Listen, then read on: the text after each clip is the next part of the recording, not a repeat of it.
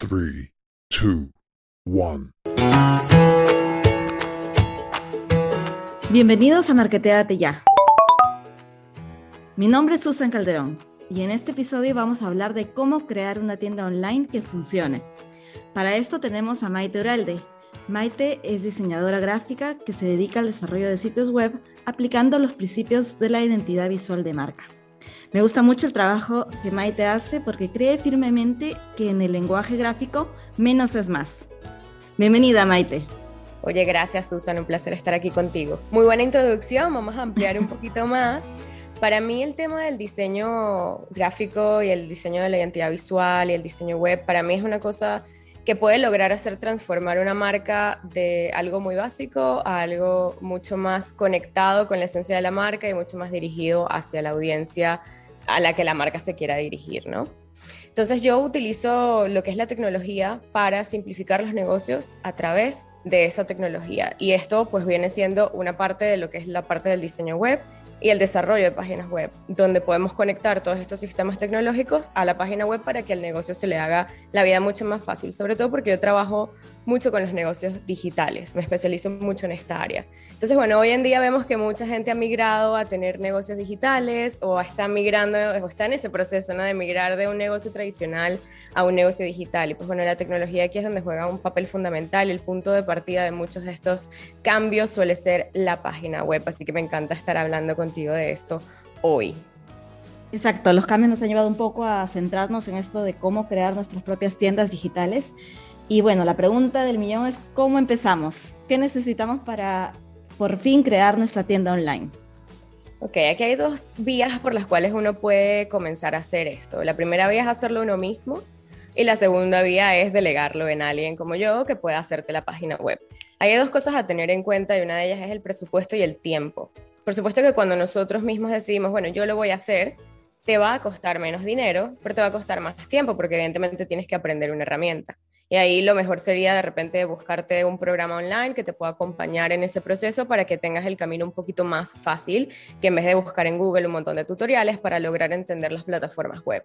Por el otro lado, el tema de delegarlo en alguien te va a costar más dinero, pero menos tiempo. Entonces, bueno, ahí es una, una de las primeras decisiones que tenemos que tomar. Otra de las preguntas del millón con este tema es cuánto cuesta esto. La verdad es que varía muchísimo. Si lo vamos a delegar, varía muchísimo dependiendo del país en el que lo estés delegando, en qué moneda te manejas tú, eh, qué tipo de profesional estás buscando. Hay personas que tienen menos experiencia y pues quizás sus servicios son más económicos, otras personas que tienen mucha más experiencia y sus servicios pueden ser más costosos. Entonces, allí depende un poco y hay que hacer un poquito de investigación de mercado. Yo siempre digo que cuando estamos delegando en alguien, lo muy importante es conectar con esa persona y ver, pues bueno, cuál ha sido su trayectoria y cuál es su trabajo, ¿no? Si estamos delegando un proceso de páginas web, evidentemente queremos ver su portafolio, ver qué ha hecho, ¿no? O sea, si algo de lo que ha hecho se parece a eso que nosotros queremos hacer, eh, o pues si simplemente no hay buena conexión, buscar otro profesional. Al final hay mucha gente en el mercado. Y en cuanto a la primera vía, pues bueno, eso, lo que decía de los programas online es qué plataforma quieres usar para luego entonces decidir, bueno, qué programa se especializa en esa plataforma para poder llevarlo a cabo. Pero digamos que soy un empresario, un, em, un emprendedor que, bueno, no tengo mucho eh, dinero para invertir, digamos que lo hago yo sola. ¿Qué necesito? Me imagino que, bueno, tú hablas de la identidad visual mucho, necesito un logo. ¿Qué otros aspectos crees que son importantes? Dentro de lo que es la identidad visual, pues por supuesto, logo. Ahí puede ser un logo complejo, sencillo, no importa, pero algo que obviamente vaya a representar visualmente a tu marca. Y a partir del logo surgen otros elementos de la identidad visual, que como los mínimo indispensable es paleta de colores, porque tu web va a estar llena de color.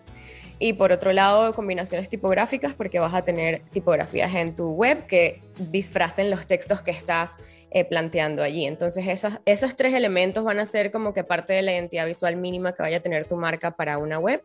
Más allá de eso, obviamente se pueden desarrollar un montón de otras cosas más, pero diría que eso es como que lo esencial para que por lo menos tu marca vaya conectada visualmente, no solo en tu web, sino en otras plataformas donde tú vayas a estar, como pueden ser redes sociales, ¿no? Al final tus clientes te están viendo en distintos canales a la vez y la idea es que todos estén conectados. El logo, la paleta de color y la tipografía esenciales, estoy de acuerdo eh, totalmente con eso. ¿Cuáles dirías tú en tu experiencia, ¿no? cuáles dirías que son los errores más comunes cuando uno quiere hacer por su misma cuenta una página web? El primer error fundamental que la mayoría de la gente comete es elegir la plataforma equivocada, por no hacer un poquito de investigación o quizás no preguntar antes de comenzar a hacer. Simplemente quizás escuchamos un amigo que nos dice, oye, usa esta plataforma. Ah, y no preguntamos por qué. Ni siquiera si lo que queremos hacer la podemos hacer allí.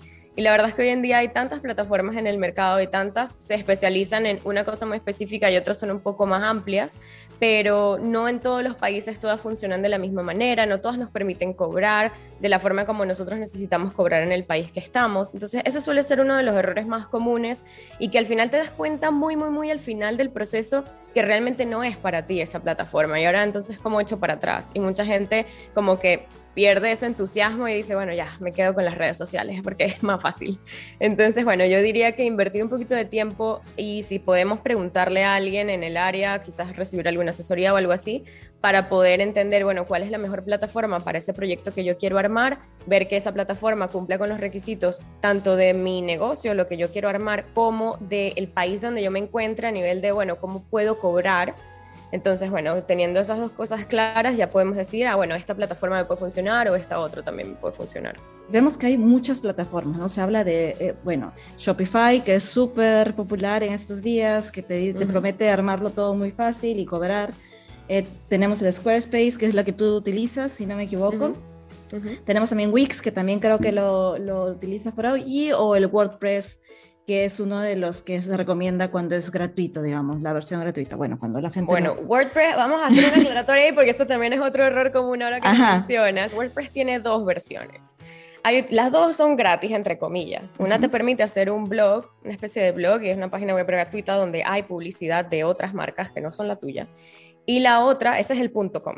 Y la otra es WordPress.org, que es el que te permite en un hosting instalar el sistema de WordPress para desarrollar tu página web. No pagas por WordPress específicamente, pero sí pagas por el hosting, pagas por la plantilla, pagas por los plugins. Entonces, sí hay costos asociados a tener una página web en WordPress, sobre todo si estamos hablando de la .org, que es la que yo recomendaría usar, no, la, no la gratuita. Entonces, bueno, ahí sí, esas son algunas de las plataformas más comunes que, que estabas mencionando. Y vamos a hablar en un ratito ya de los plugins, de los apps, que bueno, ya es otro mundo, pero mm, ¿nos podrías decir, ya que hay tantas plataformas, cómo saber cuál es la plataforma indicada para mí? ¿Cuál es, por ejemplo, si hablamos de Shopify, para qué tipo de emprendedores es más adecuado, el Squarespace o la WordPress o el Wix? Ok, Vamos a, vamos a hablar un poquito entonces un panorama general de todas. Sí. Wix y Squarespace son plataformas muy parecidas, de hecho son competidores directos y ambas tienen funcionalidades muy similares. La manera en cómo se construye la web varía un poquito, para mí es mucho más sencillo hacer una web en Squarespace que hacerla en Wix. En Wix requiere un poquito más de tiempo y de, de habilidad técnica y un poquito más de diseño para lograr que una web se vea bien allí. En Squarespace puede ser un poco más sencillo, pero ambas dos te permiten tener una tienda en línea y te permiten tener tu información allí y, tal, ¿no? O sea, el armado de la web suele ser lo más sencillo dentro de estas plataformas. Suele haber limitaciones a la hora de cómo puedes cobrar. Entonces ahí es donde tenemos que investigar, bueno, cuáles son los procesadores de pago que tengo disponibles a mi alcance en el país donde me encuentre.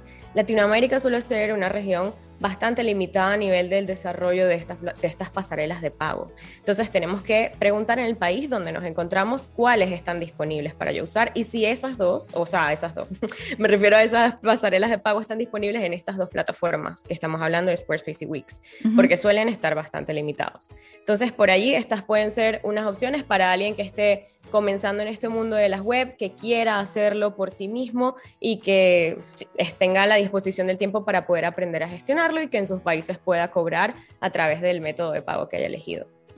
Por otro lado, tenemos Shopify. Shopify es una plataforma que sí, ciertamente se puede hacer una tienda en línea sencillo porque digamos que con un solo clic se instala y tú simplemente vacías allí tus productos y configurar la tienda solamente suele ser muy sencillo, pero luego para el desarrollo de lo que es el sitio web general, o sea, donde está la información, donde puedes tener un blog, donde puedes tener otro tipo de cosas que no son la tienda en línea, ahí es donde se complica la cosa con Shopify y mucha gente se queda trancada en, bueno, ¿y ahora cómo hago? Más allá de la tienda, ¿ahora cómo hago las otras páginas que quiero tener dentro de mi web? Entonces ahí es donde la gente se tranca un poquito con Shopify. No recomendaría Shopify a alguien que no quiera tener una tienda en línea.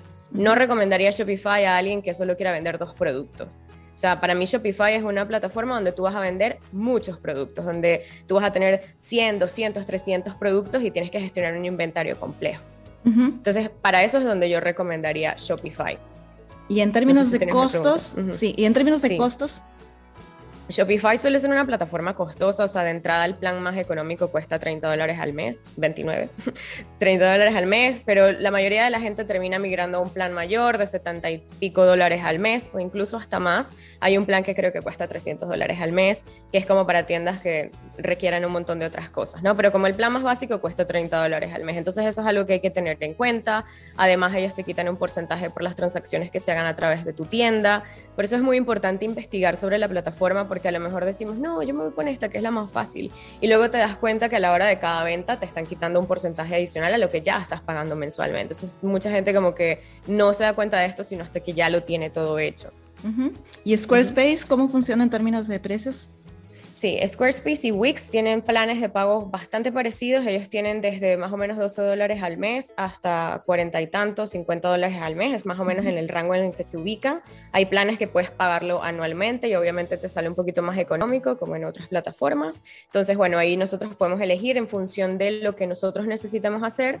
Eh, hay planes que son como personales, donde no hay necesidad de una tienda en línea, y luego hay planes que son ya para poder vender productos en línea. Entonces ahí, ahí es donde depende de entre los 12 y los 50 dólares al mes. Pero más o menos en ese rango es en el que se mueven esas plataformas. Y ahora sí, hablando de estos plugins o de las apps que necesitamos, ¿qué apps recomendarías para poder funcionar bien como una tienda online que necesita un email marketing, que necesita contactarse con los clientes a través de WhatsApp o qué otras cosas le pondrías a una tienda online para que funcione, digamos, eh, con nuestros consumidores? Pues para mí, o sea, el tema de plugins, eh, vamos a, aclarar un poquito los términos. Están las apps, que son como tú dices, podemos conectar una app de email marketing con nuestra web para tener una funcionalidad añadida a la web. Y los plugins se utilizan en algunas plataformas web, como puede ser WordPress y Shopify, para conseguir que la web funcione de cierta forma. Por ejemplo, para que un procesador de pago se conecte con nuestra con nuestra tienda en línea, a lo mejor requerimos de algún plugin o para llevar cierto tipo de inventario requerimos algún plugin. Entonces, esto lo que añade son funcionalidades extra a la web, más no son como que aplicaciones. Entonces, tenemos como las dos cosas. A nivel de apps, de lo que yo le recomendaría a una tienda en línea tener es manejar email marketing. El email marketing para una tienda en línea es vital porque por ahí nosotros podemos ir generando una base de datos a la que luego le vamos a vender los productos que nosotros vendemos. Entonces es importante ir haciendo todo ese trabajo de, levantamiento de la base de datos y de estrategia de email marketing. Así que hay que aprender un poquito también a manejar eso. Y después de ahí funcionalidades extras con otras apps, pues depende un poco del negocio. O sea, como tú dices, puedes querer conectar una burbujita de chat o el botón de WhatsApp, o sea, cualquiera de esas cosas, pues obviamente se pueden ir conectando a la web, dependiendo de la plataforma hay maneras u otras formas de hacerlo, o sea, pero bueno, ahí habría que analizar un poquito qué necesidad tiene el negocio para luego ver, bueno, cómo es la mejor forma de hacer eso, porque siempre digo que en web hay mil formas de hacer lo mismo, solamente hay que encontrar como que la que más se adapte a nosotros. Claro, y además que hay tiendas que venden productos virtuales, no, no sé, un libro virtual, un ebook, versus una tienda que vende algo físico y ahí necesita un delivery, ¿no? Entonces ya necesita un courier, entonces ya es otro tipo de negocio, otro tipo de aplicación. Exacto. Un poco hablando de esto de la optimización de la página web, ¿no? Del SEO. Em, ¿Cuáles dirías tú que son las eh, buenas prácticas en SEO para construir una, eh, una tienda online? Ok, para web lo más importante es que tu web sea rica en texto, ¿ok? Porque al final es lo que más pesa a nivel de SEO. Eh, la gente busca en Google una pregunta y encuentra la respuesta en tu web. Entonces, si tu web no tiene tantas cosas escritas, que veo muchas webs donde usan muchas fotos, pero hay poco texto, entonces pocas son las veces que va a salir tu web en, esas, en esos resultados de búsqueda. A nivel de otros detalles que pueda tener tu web ah, para mejorar el SEO es que, bueno, sea rápida, o sea, que cargue rápido. Ahí nosotros podemos trabajar en reducir el peso de las imágenes, en que todo el sistema, la plataforma funcione de forma óptima, ¿ok? Ahí tendríamos que ver qué plataforma estamos usando para ver cómo podemos optimizar la velocidad de carga de la web. Pero en líneas generales, como que lo que para mí más tiene peso es la parte del texto y si queremos tener mucho más tráfico, podemos implementar una estrategia de blogging para poder generar artículos constantemente que nos puedan traer tráfico a la web de esas personas que, como digo, están buscando respuestas a sus preguntas en eso del ser rico en texto tampoco debemos olvidar la identidad verbal, ¿verdad? Que claro, tenemos la, identidad, visual, pero luego el, copywriting no nos podemos olvidar de eso. um, Exacto. con relación a la parte de, la seguridad, ¿no? Que es algo que les preocupa mucho a, los, que, los consumidores, ¿no? Y por, lo por ende a los que queremos vender online. ¿Cómo se maneja eso? A ver, la seguridad, hay dos tipos de seguridad en la web. Uno es la seguridad del usuario que va a interactuar con nosotros y otro es la seguridad de nuestro sitio web como plataforma. A nosotros nos queda de nuestra parte contar con buenas contraseñas para la página web, olvidarnos del típico 1, 2, 3, 4, 5, 6, porque cualquier persona entonces pudiera acceder a nuestra información y manipularla de forma incorrecta. Y por el otro lado, para nuestros usuarios, pues bueno, es darle la confianza de que están comprando a través de una plataforma seria, allí teniendo buenas, un buen, una buena sección de preguntas frecuentes, un chat en línea para poder chatear directamente con la tienda, para responder sus preguntas, ver que hay atención al cliente allí. Esas son cosas que ayudan un montón a generar confianza. También contar con un procesador de pago que sea que se vea profesional, o sea, porque hay procesadores de pago que de repente parecen como más, dan como miedito meter la tarjeta allí y la gente empieza como que, oye, te puedo hacer por transferencia, porque no confían todavía como en el proceso digital, sobre todo hablando de Latinoamérica. Entonces, bueno, eh, validar que nuestra información realmente transmita la confianza que nosotros queremos dar a nuestra gente y que nuestro proceso y nuestra página web se vea lo más profesional posible. Y la atención al cliente es vital, o sea, que el cliente sienta que estamos allí para responder la pregunta en el momento que le surja. Perfecto. Ahora, en cuanto a los aspectos legales, ya tocamos seguridad, ahora en la legalidad de esto del cuidado de los datos, la privacidad que es tan importante en estos últimos tiempos. ¿Tienes algún consejo relacionado a eso? Cuando es tienda en línea tienen que tener muchas políticas de distintos tipos. Hay que tener términos y condiciones, política de privacidad para ver cómo se manejan los datos, política de cookies, política de envíos, política de devoluciones. Hay que tener muchas cosas, sobre todo para protegernos a nosotros de un posible comprador que esté insatisfecho o que tenga alguna mala intención con nosotros y que luego quiera tratar de aplicar cualquier vacío legal que nosotros tengamos por carecer de estas políticas para, bueno, sacar provecho de lo que sea que haya hecho, ¿no? Entonces, es importantísimo que no se olviden de este tema de las políticas y no vale solamente con meterse en la tienda del vecino y copiarle todas las políticas, porque esas políticas están creadas para el vecino y no sabemos tampoco de dónde las sacó. Entonces, lo más importante aquí es buscarse una persona que pueda ser profesional en su área, un abogado, quizás mejor un abogado especializado en temas de negocios digitales, para que sepa redactar esto. Incluso hay abogados que venden plantillas para poder nosotros comprar la plantilla y personalizar esa plantilla acorde a lo que nosotros tengamos. Entonces, bueno, hay distintos abogados en el mercado eh, que pudiéramos utilizar para poder llegar a hacer esto y protegernos legalmente. Pero si todavía no podemos llegar a ese punto, por lo menos redactar nosotros mismos con conocimiento, o sea, viendo páginas de ejemplos y luego diciendo, bueno, ¿cuáles son mis políticas de evolución? ¿Cuáles son mis políticas de venta? Entonces, bueno, ahí empezar a redactarlo. Pero sí es muy importante protegernos a nivel del manejo de la base de datos que como mencionaba antes, es importante manejar el email marketing, es muy importante que nosotros seamos respetuosos de esa base de datos, no regalársela a nadie, porque hagamos alianzas con otra marca y le vayamos a regalar la base de datos a ellos, entender si dentro del país donde nosotros estamos operando hay leyes que protejan las bases de datos y que estemos cumpliendo con esas leyes. Por ejemplo, en, en Europa es súper importante la ley de protección de datos, entonces hay que cumplir con esa ley, en Estados Unidos también hay ciertos tipos de leyes, en Brasil hay otras, así que bueno, es diferente para cada país, pero es importante que nos informemos. Muy importante, ¿no? Y eh, sobre todo depende de dónde nos ubiquemos de nuestro mercado, dónde querramos distribuir nuestros productos y si es global, bueno, averiguar cómo el país aplica estas leyes, ¿no? Em, eh, comentaste de que, eh, bueno, si lo queremos hacer nosotros, nos va a demorar un tiempo, si lo queremos hacer con un profesional como tú, nos va a demorar otro tiempo. ¿Cuánto suele demorar crear una página web, digamos, si lo hacemos nosotros mismos, los emprendedores, digamos?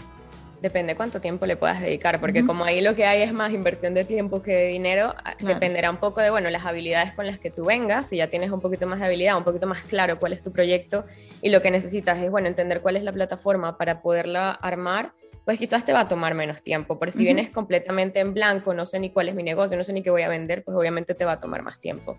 De lo que más suele demorar en el proceso en general, bien sea que lo hagas tú o que lo haga otra persona, es la creación de todo el contenido y el levantamiento de toda esa información. En el caso de una tienda en línea hay que levantar imágenes de productos, descripciones de productos, todo el inventario, cuáles son los precios. Eso suele demorar bastante, sobre todo si es una tienda en línea que vende muchos productos. Eh, pero bueno, el, tema del desarrollo del contenido, tanto visual como escrito, es lo que se suele demorar mucho más. Un proyecto web, dependiendo si lo delegas o lo haces tú, pues te puede oscilar entre un mes y medio a seis meses. Incluso hay proyectos que pueden llegar a ser más largos porque, como digo, hay una marca que está más en blanco y hay que desarrollar más cosas. Entonces, bueno, eso depende un poquito de cómo lo vayamos a hacer. Y en términos de costos, una tienda online sencilla con unos 10 productos, un blog, página de inicio, ¿cuánto más o menos suele oscilar eh, la inversión para un... Depende mucho del profesional que te vaya a atender porque ahí, como digo, depende del nivel de experiencia de la persona, del país donde se encuentra. No es lo mismo contratar a un profesional que se encuentre en Estados Unidos a un profesional que se encuentre de repente, no sé, en Argentina o en Venezuela, que manejan una moneda que contra el dólar está más devaluada. Entonces, depende mucho de a quién estemos contratando, pero yo te diría que investigues un poquito cuál, puede ser, cuál puede llegar a ser tu presupuesto tope para que sepas, bueno, en dónde puedes quizás conseguir un profesional que se pueda adaptar a ese presupuesto que tú tienes y preguntar, o sea, pedir cotización, no porque de repente pienses que alguien cobra mucho porque a lo mejor aparenta eso, pues te vaya a cobrar más de lo que tú tienes en temas de presupuestos. Igual también es súper válido llegar con honestidad a alguien y decirle, oye, tengo mil dólares para hacer este proyecto, ¿hasta dónde puedo llegar con esos mil dólares? Y ver entonces, o sea, adaptar el proyecto en función del presupuesto que tenemos y bueno, luego cuando generemos más dinero con ese proyecto, invertir un poco más para ampliar esa página web o meter más productos o bueno, me metes solamente tres productos y luego el resto del inventario lo armo yo, o sea, depende. Hay muchas maneras de gestionar el presupuesto aquí, así que bueno, podemos llegar con las dos opciones, o sea, tengo este presupuesto, ¿cuánto puedo hacer con esto? O buscar un profesional que se pueda adaptar al presupuesto que tenemos de tope. Y una última pregunta, ¿por qué es tan importante tener una tienda virtual? Ay, ¿por qué no? Bueno, si el año pasado no fue una enseñanza para esto, como en todo el tema del cierre mundial, eh, y que muchas tiendas se vieron en aprietos al no contar con tiendas en línea porque no pensaron que era importante y habían demorado o postergado ese proyecto, y de un día para el otro se quedaron sin su tienda física y se vieron, literalmente algunas hasta cerraron porque no pudieron migrar a una plataforma digital, quizás porque no contaban con el presupuesto. Entonces es muy importante hoy en día que cualquier tienda, chiquita, grande, mediana, la que sea, cuente con una opción de página web donde la gente, aunque sea por lo menos, pueda ver el catálogo. Quizás no, no tengan por qué comprar a través de la web todavía, eso puede ser una fase 2 del proyecto, pero que por lo menos puedan ver información sobre nosotros, que puedan validar que somos gente profesional, que es una tienda real y que hay una serie de productos o servicios o lo que sea que puedan comprar a nosotros a través del método que nosotros hayamos elegido. Entonces es súper importante, súper importante. Lo que no está en Google no existe. O sea, hoy en día nosotros entramos a Google para validar si algo existe o no. Y simplemente si nosotros no estamos ahí como respuesta, ya la gente se fue para otra tienda. Sí, la gente se fue para otra tienda. Así que es muy importante. Es importante también porque no podemos simplemente depender de redes sociales para que nuestro negocio opere. O sea, es irreal. La red social es súper inestable, se puede caer, te pueden hackear, te pueden deshabilitar la cuenta. También puede pasar que el algoritmo el día de mañana cambie tu alcance se, lleve, se llegue a cero y ya te quedas sin tus clientes porque nunca te vieron. O tengas que invertir en publicidad un montón de dinero para poder llegar a que la gente te vea. Entonces, bueno, es importante contar con este plan. No es que vamos a dejar las redes sociales de lado, ni es que vamos a dejar la web de lado, simplemente son estrategias que hay que llevar en conjunto para que nuestra, nuestra, nuestro ecosistema digital esté completo. O sea, la web viene siendo tu casita digital, las redes son como tu megáfono para llegar a más personas. Bueno, muchas gracias eh, Maite por la, por la información tan interesante que nos has dado hoy día. Definitivamente yo creo que nuestros oyentes se van a animar a abrir su tienda online. Muchas gracias Maite. No sé si quieres Cualquier pregunta, no, cualquier pregunta que tengan, escríbanme por Instagram, allí me encuentran como Maite Uralde y bueno, ahí los ayudo en lo que yo pueda. Muchas gracias. Sí, los animo a seguirla, Maite. La verdad es que da unos consejos muy importantes, interesantes y novedosos para nuestras páginas web y también para nuestras redes sociales, ¿verdad? Así que bueno. Para todos los canales digitales. Excelente. Muchas gracias por oírnos en este episodio y hasta el próximo episodio. Chao. Chao.